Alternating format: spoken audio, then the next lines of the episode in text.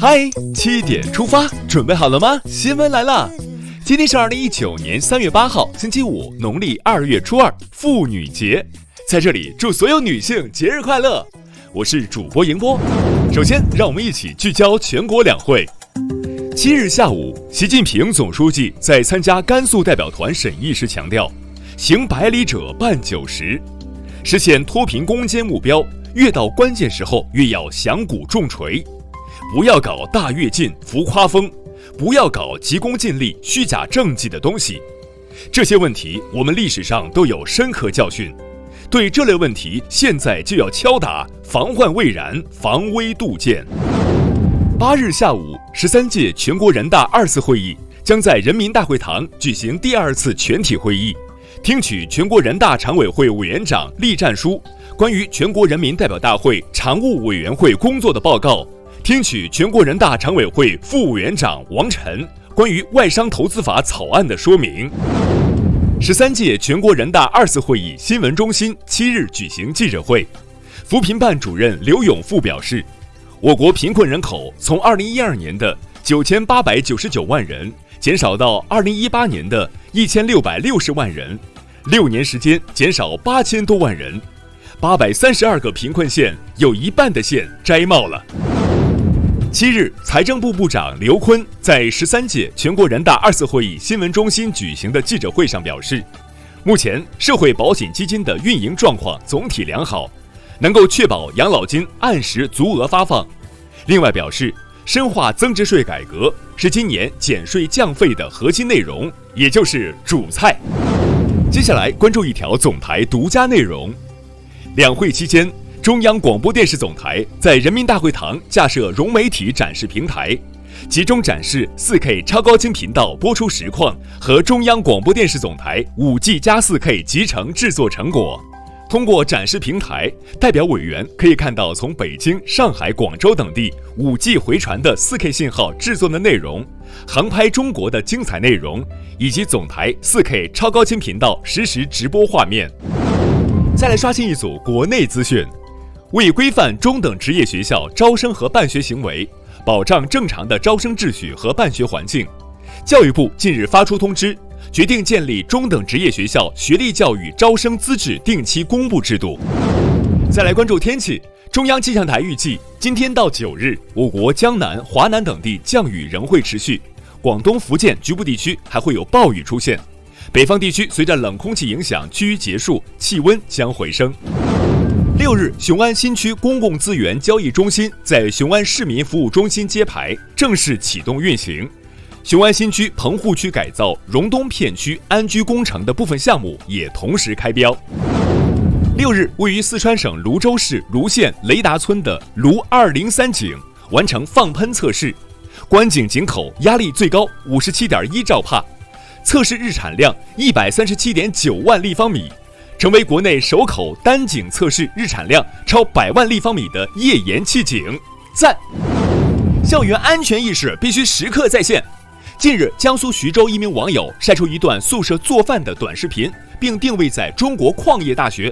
结果很快被中国消防网上巡查官微发现了。随后，三级消防部门官微进行了接力，只用了一个多小时，学校就进行了反馈。表示已经开展整改工作，并会进一步加大宿舍管理力度。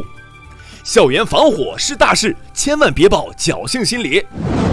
远亲不如近邻，接下来这事儿真温暖。六日，湖北武昌六十三岁的梅汉霞为楼下九十岁的朱秀华奶奶送饭的事儿，引得网友称赞。三十多年前，在梅汉霞最困难的时候，朱秀华自愿帮她带孩子，像带亲孙子，一直带到了五岁多。去年朱奶奶眼睛几近失明，吃饭成了难题。于是梅汉霞从去年开始决定每天给她送饭，邻里和谐，温情相伴，棒！谁说理工男不懂浪漫？六日女生节前夕，河南农大机电学院某班三十三名男生在淘宝上买了五百二十支玫瑰，送给班里唯一女生，也就是他们的班花。扎花的现场笑点不断。有人不会系蝴蝶结，有人被扎了手，还有人第一次给女朋友之外的女孩送花，既浪漫又温暖。这个女生太幸福了。聊完身边事儿，再把目光转向国际。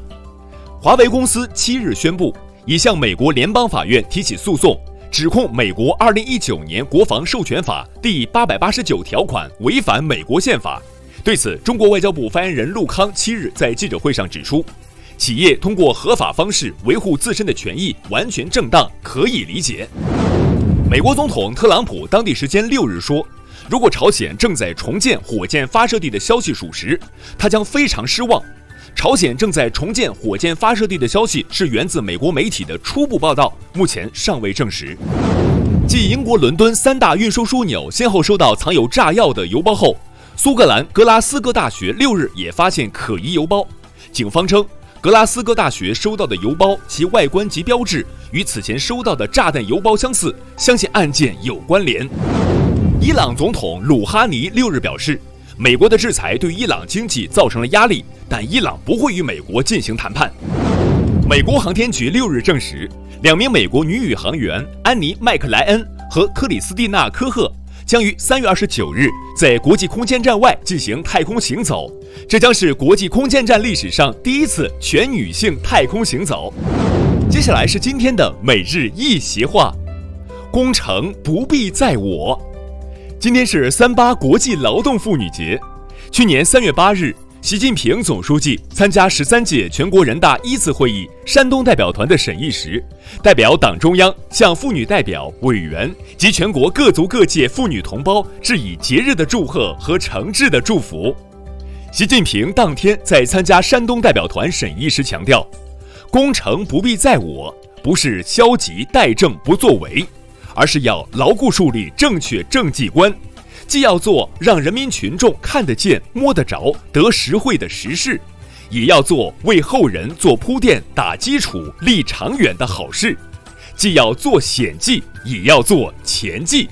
功成不必在我，语出胡适的《独立评论》第七号，大意是说，每个人都要为革命事业做出贡献，但事业的成功未必就在我手中实现，要打基础、谋长远。体现了一种舍小我成大我的高尚情怀。最后来看今天的每日话题：过半女性受访者在大学学会化妆。今天是三月八日妇女节，有媒体近期对一千八百六十五名女性进行的一项调查显示，百分之五十四点三的女性受访者是从大学开始学会化妆的，百分之六十四点四的女性受访者每次化妆需要十到三十分钟。百分之四十三点一的女性受访者每年平均会花五百到两千元在化妆这件事上。你是从什么时候开始学会化妆的？你或者你的另一半在化妆方面的花费是多少？一起留言聊聊吧。好了，今天的七点出发就到这里，更多精彩内容请关注央广新闻微信公众号，咱们明天再见。